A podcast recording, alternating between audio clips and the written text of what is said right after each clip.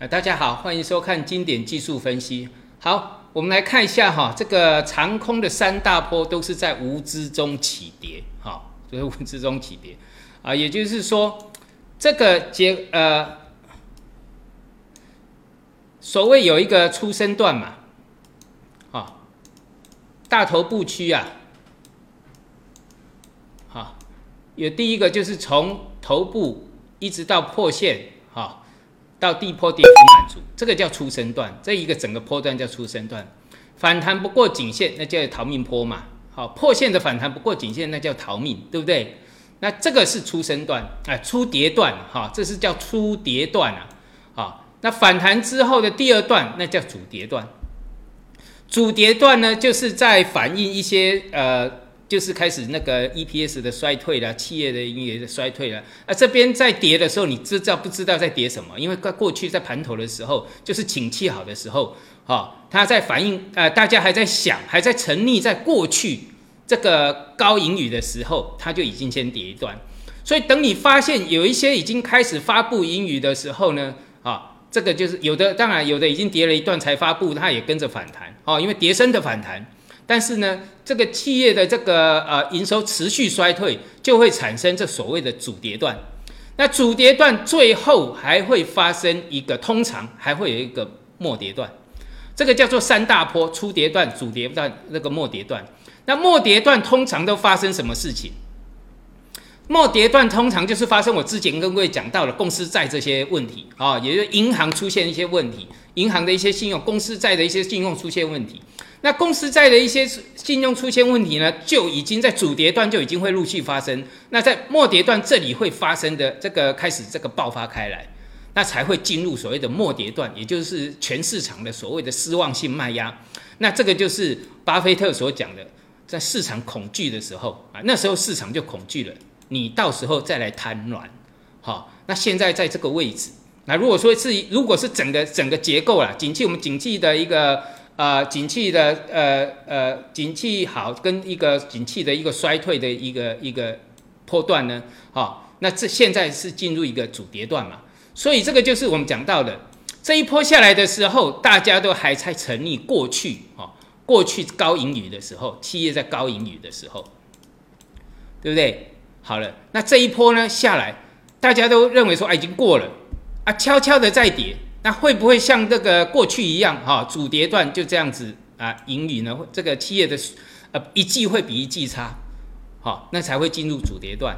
那这末跌段它没有必要，没有所谓的必要性的，哈，有时候初跌段、主跌段就没了。但是在景气萧条，通常都会发生末跌段，好啊，所以这是初跌段嘛？啊，现在会不会进入主跌段？好，我们来看哈。我们来看哈，看那个第一个，我们来看什么？费城半导体，这是这个突破要跌破嘛，就是假突破啊，哦，有没有？突破要跌破就是假突破啊，突破要跌破嘛，哦。来突破又跌破，这假突破嘛？啊，这是翻黑的周线翻黑，那这是跌破颈线嘛？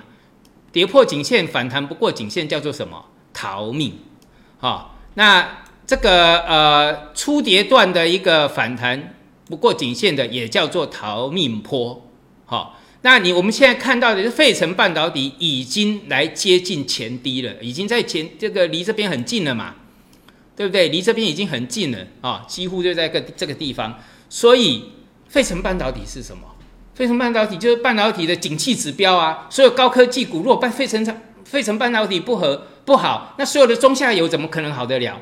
哈，对不对？好，那我们再看一个，就是这个啊，这是铜，好，铜博士，铜有铜博士之称嘛？那这是什么？M 头啊，一样是 M 头啊。啊，这是第一波跌幅满足嘛，跟这里的一个幅度一样的，对不对？那反弹，反弹回来又出现了什么假突破？那假突破就表示反弹坡的结束。那铜呢，又进入翻空的结构。那铜不好，那表示什么？那我们把这个当成就是一个传统船厂好了，哈，比如说像那个呃费城半导体，它是一个高科技，然后铜呢，它是普遍是所所有的这个啊传统产业好了，哈，就是看这个铜博士，铜博士就是所谓的景气嘛。那我们再看一个，好，就是 BDI 啊，以前有人在笑我说看 BDI 航运干嘛看 BDI？哦，这个我告诉你，呃呃，很多人就不了解这个结构。BDI 在看什么？BDI 主要就是看一个供需，哦，看一个供需啦，好，看一个供需啦，啊，这里这是 BDI 嘛，对不对？好，BDI 在一般来讲在一千五以上，啊，一千五啊以上表示这个景那个供比较属于所谓的供不应求，啊，对景气是好是好的，啊，这这是上面的话。那如果在下面呢？那就属于什么供需失衡了？就是这个供过于求啊。以这种结构来看，所以你要看哈，哎，有人说这个啊啊，这个关那个有之前我讲过哈，这个集装箱你要看这个啊，你要关集装箱什么事？就是我讲的供需哈，每一波集装箱要涨之前，这个一定要翻回来一千五以上。你注意看，好，你自己去看哈。这个我不要一个，我这个啊随便拿一个来讲好了哈。那个二零零二零二零年呐，大概六月的时候，B D I 回来一千五以上，好，那我们来看，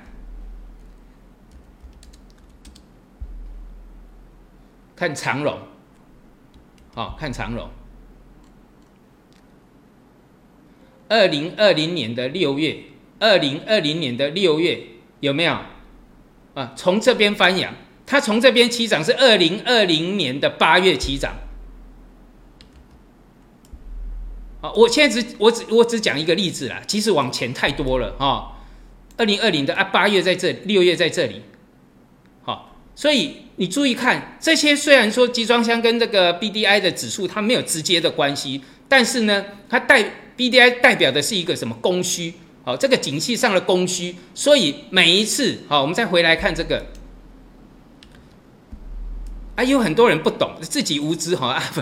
你不懂的东西，那你要虚心去学习嘛，哈。那有人在那边在在耻笑我啊，跟 B D I 有什么关系？我告告我告诉你，我长期在看航运，就是会看 B D I，这个就是一个光需。所以在二零二零年的这里六月突破之后，才有所谓的景气景气那个航运景气的好转嘛。哦，你看每一次的一个地方，二零一三年这个地方，哈，你自己去做一个比较啊，只有在突破那个呃一千五的时候。那经常都是倍数的上涨哦，你不要看这这个地方到这里，应该都常常都会有这个半年、一年以上的一个期间呐。哦，长荣在这个时候经常都有倍数以上，有时候是涨一倍，有的时候是涨三倍，都是在这个时候。好，所以你自己去一个一个的比较，因为我们时间有限，将来哈比较闲的时候啊哈，我要讲的东西太多，比较闲的时候，我再一个一个的哈再给给你看哈。那你有兴趣自己去做比较，所以你看。还有就是 B D I 在过去它的惯性啊，它的惯性就只要涨一波都会有一波更高，只要涨一波都会有一波更高，哈，这反弹波也是一样。但是呢，这一次呢是直接 V 型反转，也就是说这几十年来，哈，它二三十年来的惯性在这一次被打破，而且进入的是一个什么 V 型反转，好，V 型反转。所以我在那个它 V 型反转这一，尤其是这一次的。这一次的一个一个压回的时候啊，破线的时候，我在电视上说我不做航我不做航运股了，而且长线看坏航运股。为什么？它 V 型反转了，这是历史上很少见的，那就表示说，表示什么？表示这个供需上它很它的这个所谓的周期的这个演进的速度会很快嘛？所以我们看到今年的今年很快就看到什么爆库存，有没有库存爆仓？这是供需的问题呀，有没有？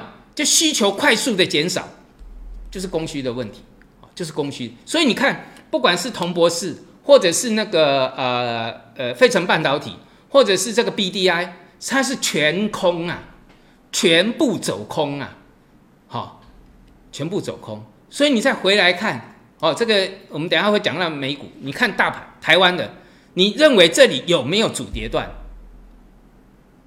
哦，我们拿一些数据给各位看，你认为这里有没有主跌段？而且它才悄悄的翻黑，才刚刚开始。那在日线上，我们也在那个呃身材技术上讲了啊。这一次我们又从数字化货币在八月十五号的时候抓到它的一个反转点，对不对？美国的反转点，那美国反转点等于就是台湾的反转点是一样的。好，所以你看这个数字货币在转弱的时候，台湾股市也会跟着转弱。因为什么？因为美国股市跟美国股市转弱，台湾股市就跟着转转弱。因为台湾是美系外资在做的嘛，好，美系外资，好啊。再一个，好，我们讲到美系外资好了，好，这个本来今天是没时间讲这个，哦，我们常在讲这个哈，就是外资的一个进期货啊，哦，在之前哈，还是在大跌之前，还有看到一万三千口，对不对？但是我们在身材技术跟各位怎么讲的？说外资哈，哎，我们看这里哈，颈线，好，颈线呐是法人什么压低出货的最大陷阱。他不管他在这边的多单有多少，只要一破线，他翻脸跟翻书一样。好，所以你要看趋势啊，这里已经假突破了。所以你看他最近哈，这个。这个净多单一万三千口一下子掉到剩下三千多口，好，这还不打紧啊！再给各位看一下啊，哎，记得一点啦，有时候你在看这个哦，一万三千口不会跌，跟你讲翻脸跟翻书一样啊！你看剩下三千口，这个是昨天呃上周末的数据哦。我们再给各位看这个有没有三千多口嘛？小台呢？小台的空单达到这个。哎，两万口，小万小台空了两万口，所以它现在是净空单，有没有？那全体的这个连股票呢，本来现最近在维持在十五万口左右，现在又增加到将近快十八万口，十九万、十七万啊九千口，所以那股票也在大举做空嘛，对不对？好，那主要就是这个增加在小台啦，小台。那讲到小台，我们再来看。小台的这个散户多空比哈，我用最近的哈，这个我不要再讲它的那个过去的历史哈，反正它只要做多就会跌，它做空呢就会涨，好，它只要做空就会嘎嘛，对不对？这里做多，你看它从做多的开始，越跌越买，越跌越买，跌了多少？好，跌了最少两两千呀，这个哎，跌了大大约有两三千点哦，对不对？那现在呢？翻多了啊！只要跌一点点，它就翻多。那在那一天大跌的时候，多单大增。哎，散户，散户是最准的指指标，散户反指标嘛，哈，散户反指标。还有个指标啦，就是我的 YouTube 订阅啊。从去年的这个八月开开始，这个身材技术啊，哇，每个月都成长，每个月都成长，都五到十个百分点的成以上的成长哦。好，所以到今年的七月，呃，到六月底呢，我那成长已经长成长一倍了，也就一年来成长了一倍，每个月都五到十百百分之五到百分之十的成长。但是从七月下旬，啊，七月中下旬的时候，好，那刚好就是这个时候，我们看看是不是这个时候，看一下时间点。好，我们讲到这个这个地方会有反弹嘛？从七月，哎，刚刚好，哦，我刚还没看到这个时间。从这一波结束，我就跟各位讲，我不抢第二波。好，从我讲过我不涨不我不抢第二波之后呢，哈，大家都认为说，哎，这个呃，可能呃，从那个时候的这个成长就开始停滞了。那从八月十五开始，好，就一直停滞到现在。好，那八月十五这个呃，我们讲从数字货币讲到这个整个这个反弹波结束，对不对？到目前为止都没有增，还在停滞。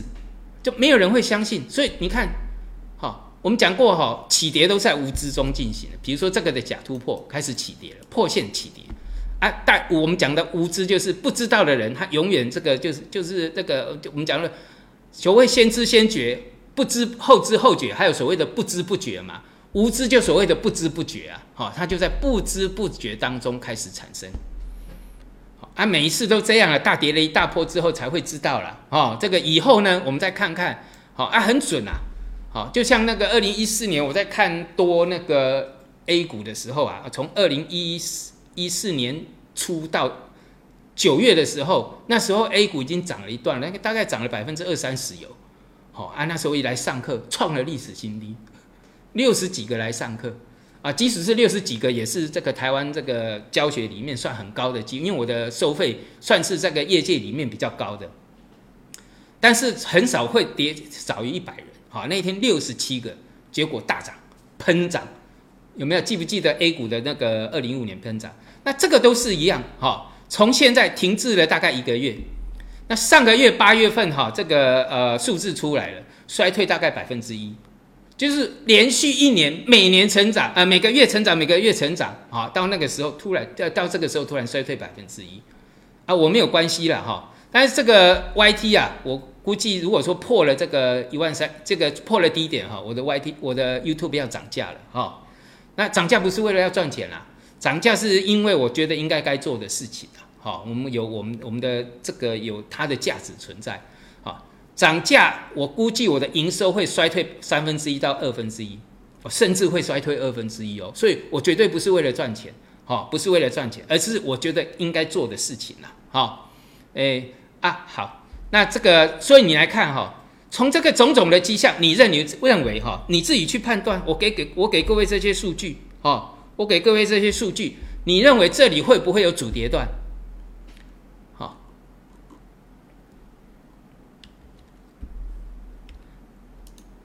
哎，大家还会说护盘嘛？哈，护盘。好，两千年第一次护盘也是失败啊，两千零八年的第一次护盘也是失败啊，所以这一次护盘会成功还失败？过去的经验都失败。那失败的到最后失败呢，会引发什么失望性卖压，对不对？每一次都是这样，再大跌再大跌，失望性卖压。那护盘基金有的是钱，他第一次失败没关系，他逢低再去买，到最后他都会赚，到最后都会赚。好，那你如果说有办法跟护盘基金一样，你钱很多，那你就去往下买嘛。但是你如果遇到是百难百百年难得一见的大萧条，那你就完了。等一下我们会从其他的地方跟各位讲。好，所以你自己去判断了啦。过去的经验哈，没有例外过。出生出跌段之后，都还有主跌段。那主跌段有时候在打底的时候，还会出现一个末跌段。那时间要什么？就是我讲的，这一叠起来都是一年以上。哈，一叠起来都是一年以上。哦，所以你要特别注意一下哈。好，还有就是这个，我们来看一下那个啊，其他的。这是那个美国的国债啊，假突破了嘛？反弹波结束，假突抵达的好像很漂亮哈，反弹波结束啊，这个又很骄傲的，我又拿出这个图来给各位看，就是利率，利率走多，债券走空，哈，那这一波这是头肩底啊，头肩底有没有啊？这个讲过很多次了啊，底部是不是到这里？好，我们我们那时候计算出来大概在三点二左右，它它这个利率升到三点五，哦，大幅的压回。现在进入什么？这个是之前的这个小形态，哈。好，我们来看哈，这个就是一个头肩底嘛，哈。然后呢，我们再把这个长线拉出来看，这个就是我过去讲的，从一九八一年的五呃十五点八二跌到这个一二零二零年，好，这个时间呢是大概那个。呃，这个时间是大概呃呃三十呃三十九年呐，好，所以这个结构以哦，我们来估计时间好了哈。头部完成下来的速度是最快，底部完成上去的速度最快。那上去速度除了这一波头肩底的满足呢，我们又计算出一个轨道，这个轨道的一个同等的涨幅哈，同等的涨幅大概会到五点五以上，好，五点五以上。那我们再来看哈，我现在画出一个轨道，这个就是下降轨嘛，这个就上升轨，这上升轨就是这个下缘出来的。这个上升轨呢，哈，如果很快在这个上缘的地方哈，到的时间如果说在这个包含时间上的一个考考量呢，到四点五以上，大概一年以内会到，一年以内会回到上升轨的上缘哈，因为速度是最快的，好，速度是最快的，所以呢。利率走，利率走长，呃，长多呢？那债券就是怎么样？走长空嘛，对不对？所以债券呢，它又在收割了哦，又在收割了。再来就是汇率啊，哦，你看日元对啊，日元对美元，啊，这个要用月线的了哦。我们来画一下哈，画一下线。哇，这是大底耶。那大底可以计算涨幅满足。那我们先不用哦，我们先算这一波等于这一波，哦，这看不到了哈，就要回到这个新高的位置，对不对？哦，这是日元贬值，然后呢，欧元我们也算过了，对不对？要回到过去这欧元最低的一个地方啊，因为现在破线了嘛。再来，英镑最近也一直跌，对不对？哦，那英镑我们来看那个，我记得可以看到这个。啊，这是周线呐，哦，这是月线呐，哦，月线的跌幅满足也还没到啊，现在才刚破，哦，所以呢，美元呢，美元这一波是要挑战新高的，好，挑战新高，那就是什么？全球收割啦，好，全球收割是包括股市啊，哦，股票市场还有什么？波兰破低，哦，欧洲已经有波兰破低了，哈，还有这个捷克破低，啊，这布拉格指数。还有一个是想想都想不到的，就是什么比利时，啊，好了，我们来看一下了，哦，多一点时间呢。那英国一百最近以前之前是蛮强势的哈，那这一次也开始在跌了。那英国我们主要看二五零啊，二五零已经来到新低了。所以英国这个，我我们我我在升级身材技术才在讲，哎，真正有能力的，像那个呃印度裔的那位比较有能力的呢，可能就因为政党的政治哈，呃党员投票可能会输了，结果选出如果选出一个这个女版的这个啊，我觉得哈，有时候有能力的，因为政党政治的关系，被这个有些人才哈就被淹没掉了啊，所以你看股市马上反应，好。这个对这个呃未来的一个领导人不信任，好，那 A 这个 A I M 全股也破底了，好，这已经破底了。那德国来到新低，所以说我们讲过德国会败在肖肖兹的手上，哈。我们讲过成功人找方法，过去梅克尔的时代，哈，他很努力的在做这些事情，但是交到肖兹，肖兹一旦要失败的时候，他一定会怪梅梅特梅克尔。这个就是我讲，人家成功的人不断的找办找方法去成功，所以在他的时间里面，并没有所谓的这个俄乌战争。那为什么交到这个那个肖兹手上之后，会会出突然就俄乌战争呢？那是你啊，如果说你把他这个呃怪罪到这个梅克尔的身上，那你就所谓的失败者。我讲过，失败的一定找理由，好，失败的一定找理由。人家成功的一直做到他退。这个退下来一直都是成功的，交到你手上就会就会垮掉，一定有原因哈。那有我讲的哈，人啊呆看面的灾啦。那现在英国要选出一个 呆呆哈，那就麻烦了哈。那这个是呃，我们来看哈，这个日经也是反弹不过颈线的哈。好，大家注意一下哈，这个呃。意大利跟西班牙，尤其是西班牙更弱势哈。西班牙已经创破了前低了啊，来到前低这里啊，已经来到前低这里，所以西班牙的问题蛮大的哈。那这个它又是一个大经济体，所以欧洲哈这次呃看起来是玩完了哈。呃，希腊这个已经不重要了，主要是西班牙、意大利这些的。比利时破底有没有？比利时居然破底。我们看有时候哈灰犀牛大家都知道了，可能是德国那些都是灰犀牛，但黑天鹅会不会在比利时啊？这个我也不知道啊。但是呢，它先破底，好，先破底。注意看哈，啊，还有这个波兰呐哈，波兰破底有没有？那波兰破底是正常的啦，因为它就就因为俄乌战争的关系嘛，它在布拉格指数破底。有哈，那还有就是什么？墨西哥、美国的后花园破底，美洲也有，哦，那到处都有在那个到处都在失火，哦，都在失火，啊，所以你看哈，现在就是什么全球大收，啊，这只有美元最强嘛，对不对？只有美元最强，啊，就是在做什么收割的动作，又在全球收割。上次收割了一波，这一次就是八月十五，那我们是从哪里来干来看的？哎，你可以去看我们这个八月十五的回播，八月十五号哦，我那时候讲到了逃命坡结束，公开课，逃命坡结束，好，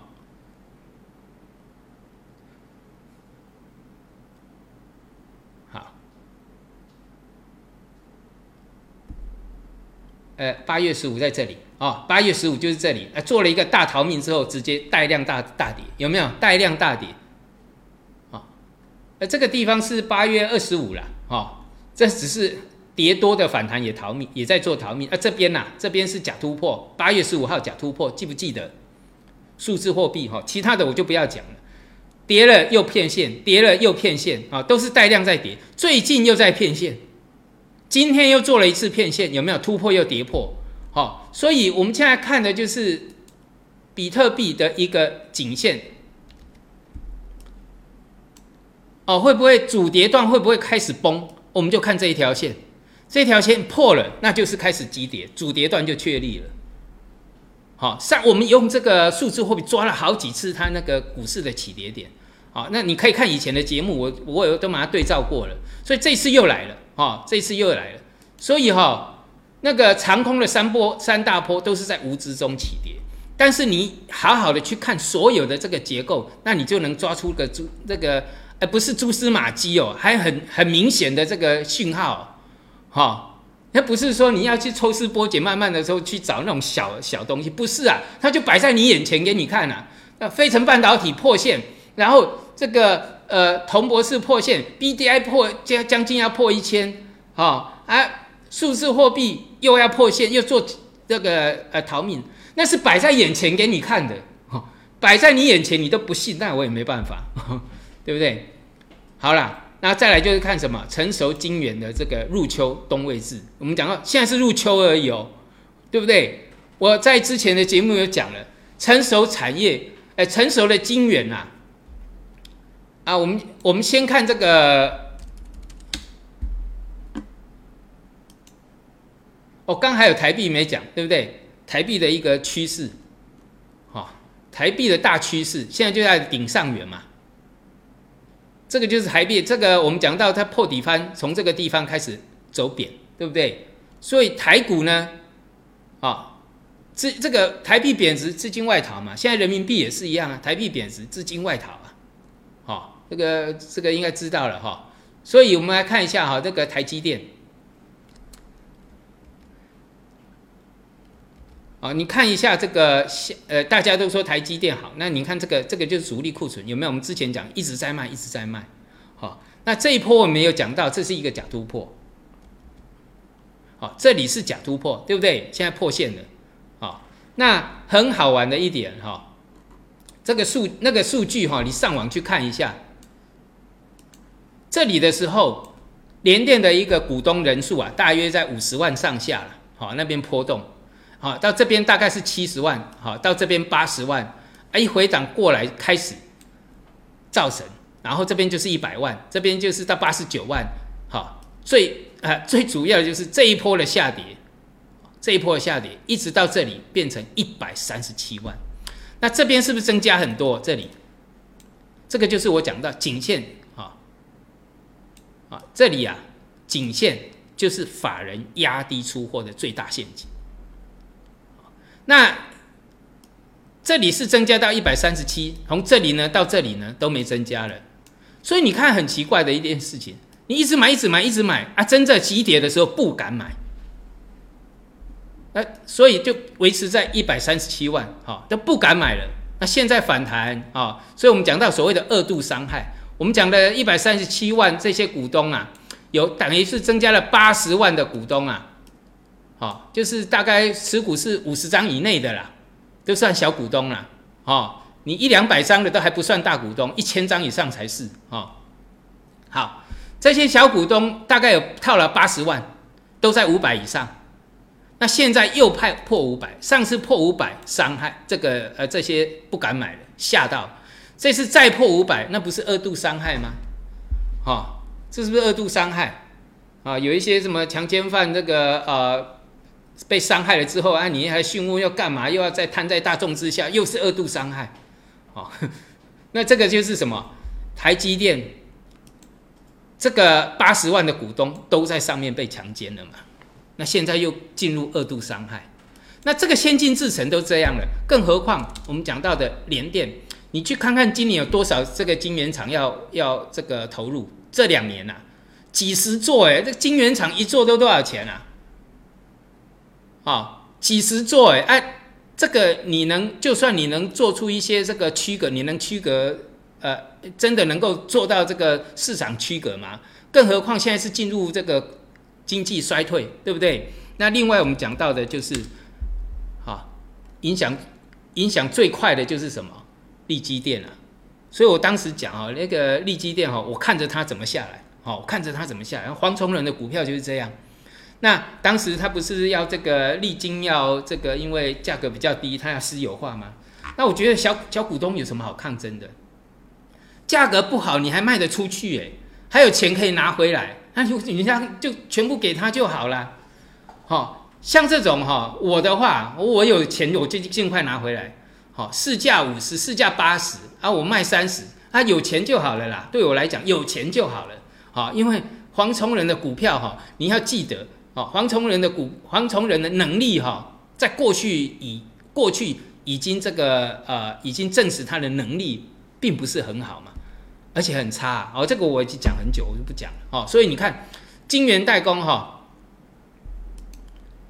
成熟，它现在是入秋，对不对？我就认为寒冬未至啊，好入秋啊，入秋还有秋至哦啊，后面还有这个冬至，还有什么这个啊，后面还有冬至，还有寒冬啊，或者什么的哦，那这个时间要很久啊。好，最后我们讲到中国股市景气萧条周期指标。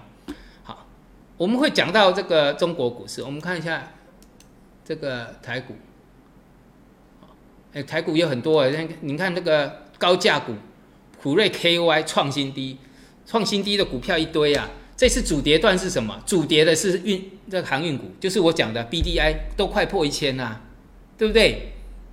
好，你看那个航海王啊，什么万海破底，然后长荣破底。阳明破底，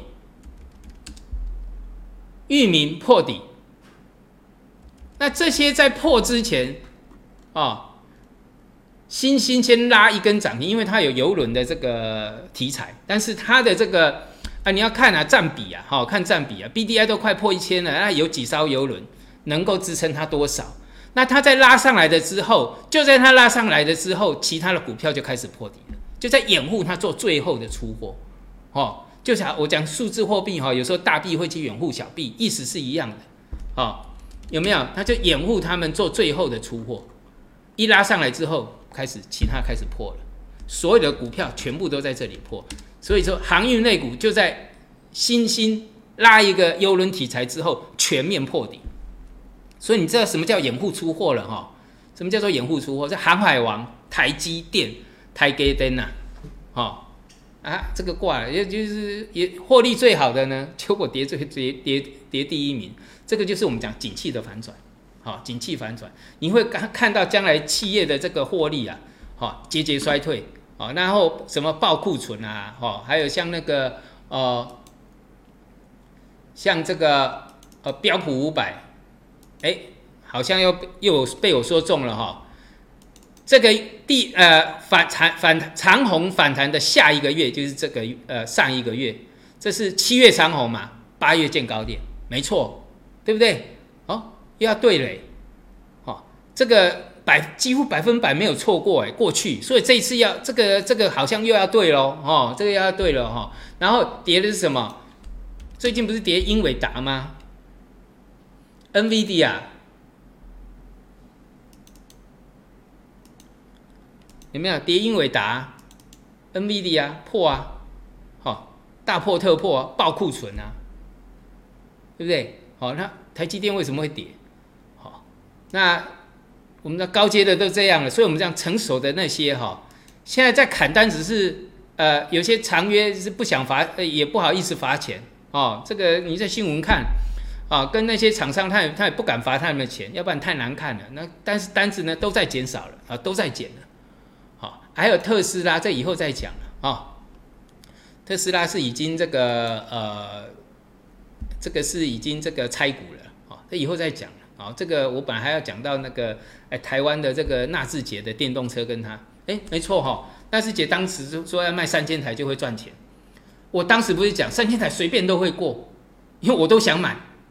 我都想，我那个 B M W 可能开两年，我就要换纳智捷了。因为纳智捷可能两年后就会交车，然后我先开 B M W，然后最后我还是要换那那那个那一台纳智捷。啊，结果我知道的时候已经两那个两万台封单了。本来是这个要卖啊半个月还一个半月哦，两天就报了两万台的这个单子，然后封单了。我我订也订不到了哦。哎，这个以后再讲啦。哦，这些要讲的太多了。好，所以这个结构上要注意一下哈，这个整个都是一个这个呃，这个美股啊，有没有上个月见高点，呃，又被我讲中了？我们从过去的历史百分之百还没有例外过，哦，那这一次又有机会了哈。好，那最后我们讲到这个中国啊，因为中国呢是要看这个整个萧条会多久，那我们从中国来看。因为人民币贬值之后，哈，那人民币贬值的趋势让这个护盘也护不住了，哈。因为这个地方是死守的地方，哈，这个地方啊，这条线是死守的地方，好，那在上周末破掉了，上周末破掉了。那注意一下这个颈线呐，因为这个颈线很重要，很重要，我讲过很多次了，很重要。上次来的时候哈，我认为这个随便一挡就两个月以上，没错嘛哈，已经两个月以上了，对不对？但是这一次再来的时候，就不见得一定挡得住了哈。那这个东西长线呐，啊，啊我们再用那个上证指数啊，上证指数，这个叫做原始，这个叫做原始上升趋势线，啊，这个叫做原始上升趋势线。上次在二零一一年的时候破掉这里的时候，我们跟各位讲过，它会低迷两年以上啊。结果没错，大概低迷了三年哦，才在二零一四年喷出。好，那现在这里的规模更大哦。好，那甚至可以从这边原始的这边拉过来啊。好，更早的地方拉过来啊。哦，这个呃，更早的地方可以拉过来。这一条线跌破，那非比小可啊！好啊，你要注意看中国，中国一旦破了这个世界大工厂，一旦破这个线，这代表世界的经济，世界的这个经济萧条最少最少会有两年以上。而我讲的是经济萧条，大萧条，那个等级跟规模跟过去完全不同。从这个有历有这个呃交易历史以来的这个，已经是这个一九九零年啊。到现在，啊，一九九零年，那已经三十年了。三十年的线会破掉哦，各位，你就要相相当的心理准备。因为我们讲空头一走就是一年以上，但是如果中国破了这种所谓的这个长原始的上升趋势线，那个萧条起来不止两年了。好，过去这种线都会跌，都会什么，就会这个都会有两年的时间的这个的这个低迷期。那这个再破，那事情可大条了，好事情，因为世界大工厂都会破线，那你觉得全球的经济会怎样？好，所以现在是主走一个主主跌段的一个趋势。那主跌段跌完之后呢，那你要在预估说后面还有多长的所谓的这个呃空头的空间，也就是萧条的时间，那你可以从中国这边来做这个做这个做预判啊，哦，那那你就注意看好那条线就好了。好，我们今天到这里，谢谢大家。